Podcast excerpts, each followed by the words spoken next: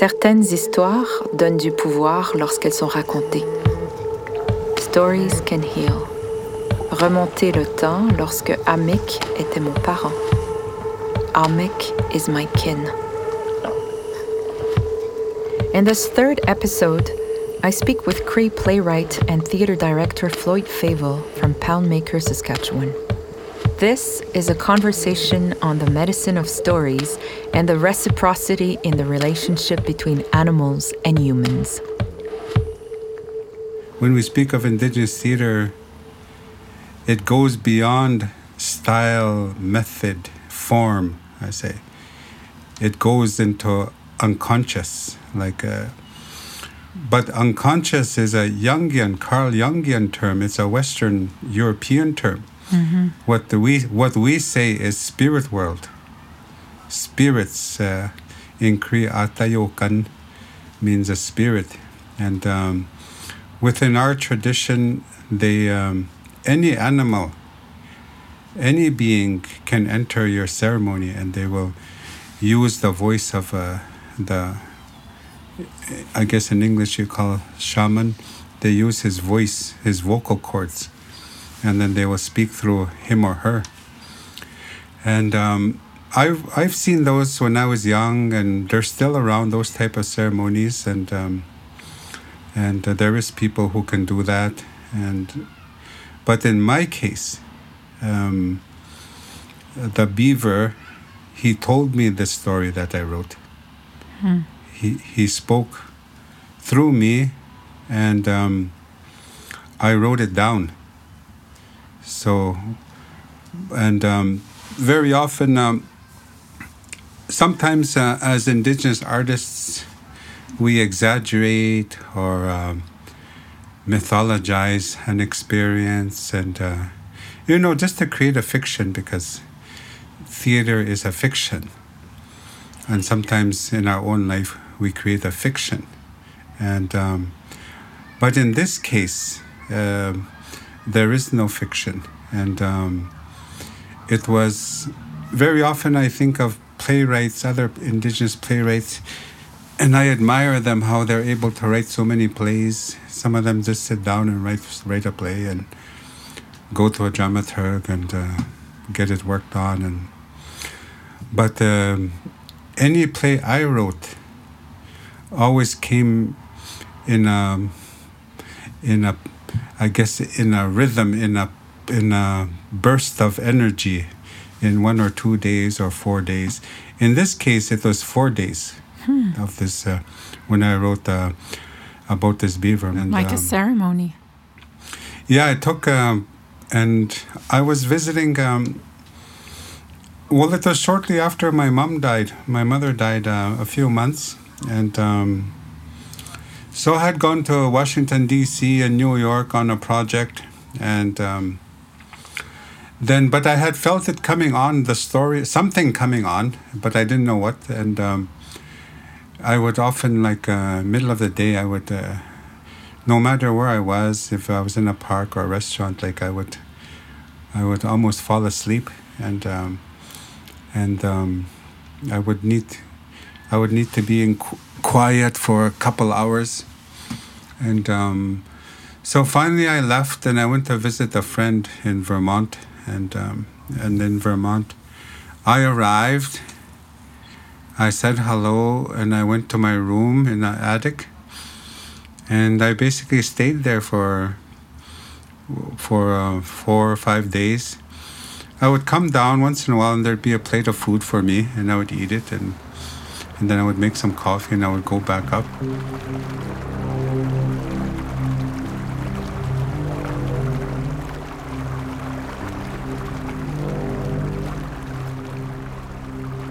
It was in that time I would hear uh, a rhythm, like in my, I guess, I don't know, in my mind or in my spirit. And um, the first thing I heard was, Ah, Nusse. That was the first thing I heard, which was, Hey, grandson, I'm going to tell you something. And then I would listen, and he say, Begamina, once upon a time, Begamina.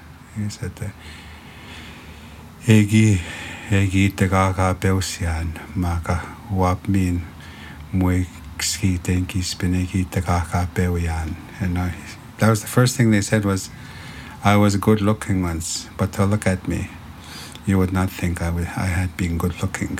And uh, so I, I started thought, oh, that sounds like. A, so I started to write, and then I would add, create, and then when I would get lost, I would, I would hear a voice again, mm. carrying me forward. So that voice, that rhythm, those sentences in Cree, almost like little threads of sentences, like. Uh, uh, would carry me along into the next step of the story. So it was half me and half this voice. And then if you look at, um, but at that time I, I was I was uh, more young and not so knowledgeable. But nowadays I was, from what I've heard from spiritual leaders, elders, they always say when you work with a spiritual dimension, half of it is you, and the other half is the other side. You have to do half the work. And uh, mm-hmm. so at that time, I found that to be true because I was reading, I wasn't passively listening and passively writing like an automatic writing.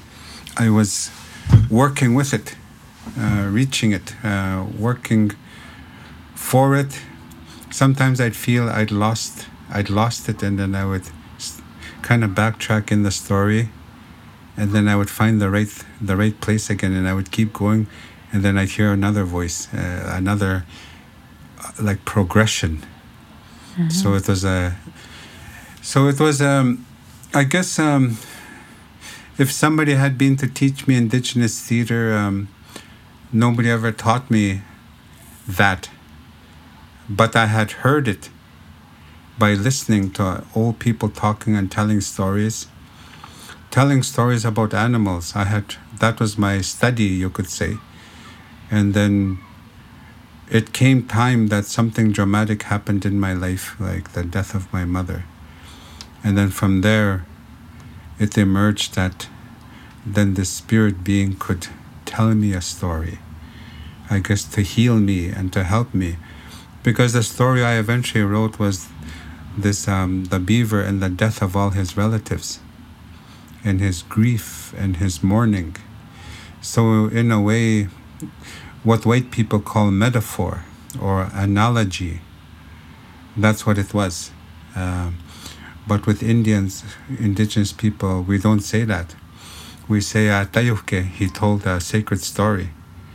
And in that sacred story, and Natawihis, he healed you. Mm-hmm. So that was, but that it was beyond metaphor, beyond analogy, and beyond simile, and it simply became a, a healing story, but within the realm of theater.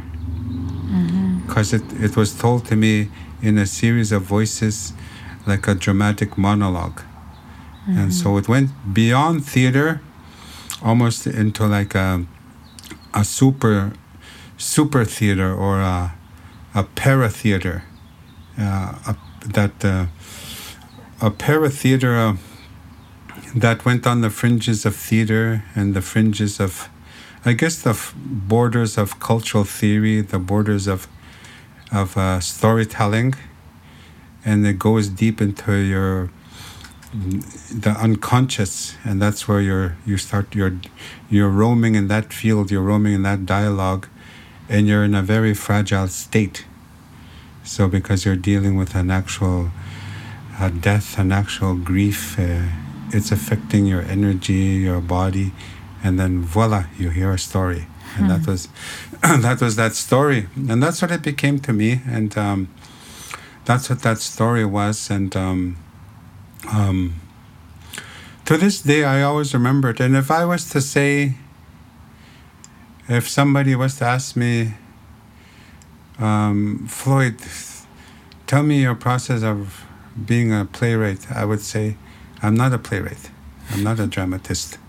I would say I probably sincerely only wrote one drama, and that was Master of the Dew. Mm-hmm. That was a, a, true process. That was uh, the one process we always seek that uh, I sought in my theater training in uh, Europe and uh, in different places around the world.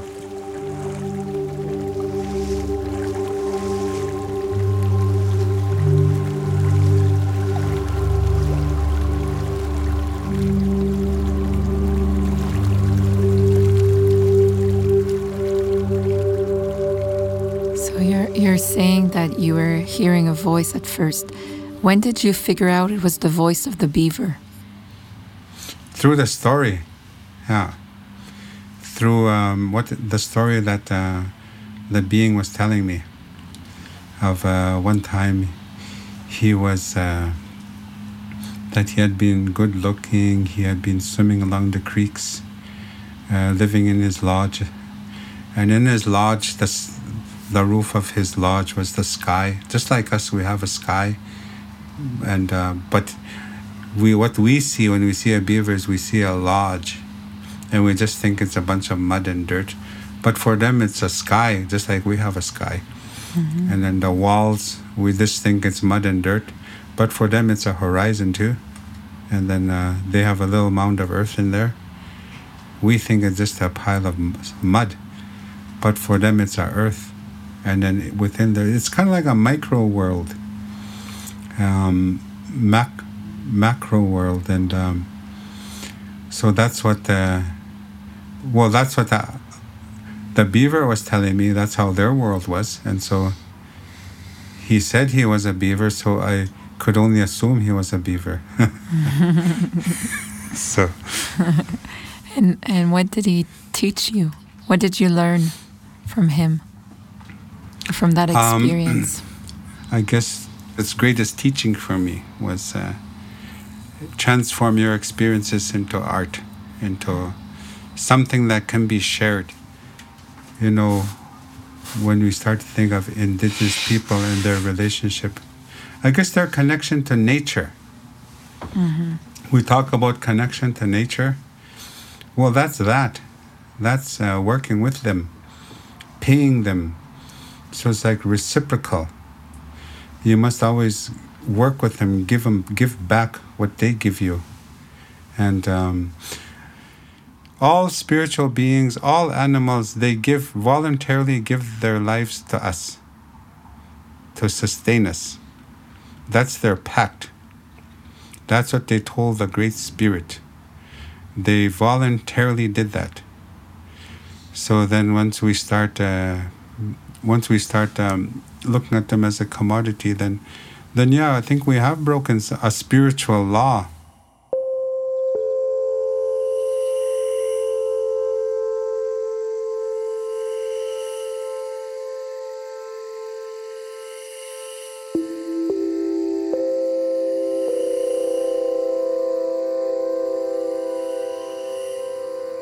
the only thing you can go on is your dreams.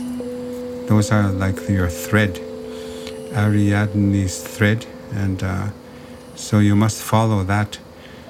And um, they're not formulas. They're not um, uh, A to B to C. It's not like school. Um, they're very different from a, a Western education. And because this indigenous education that follows dreams, it's a total education you must be immersed in it and then you must live it um, minute by minute. And um, one of the main factors in dreams and spiritual knowledge is they say you're always being watched, even by animals like a beaver from a creek.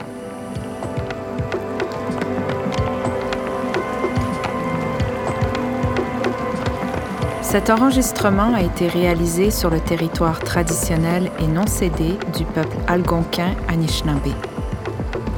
Nous reconnaissons que les Anishinaabeg sont les gardiens et les défenseurs traditionnels de ces terres, tout comme de la Kichisibi, la rivière des Outaouais, et ce pour les générations à venir.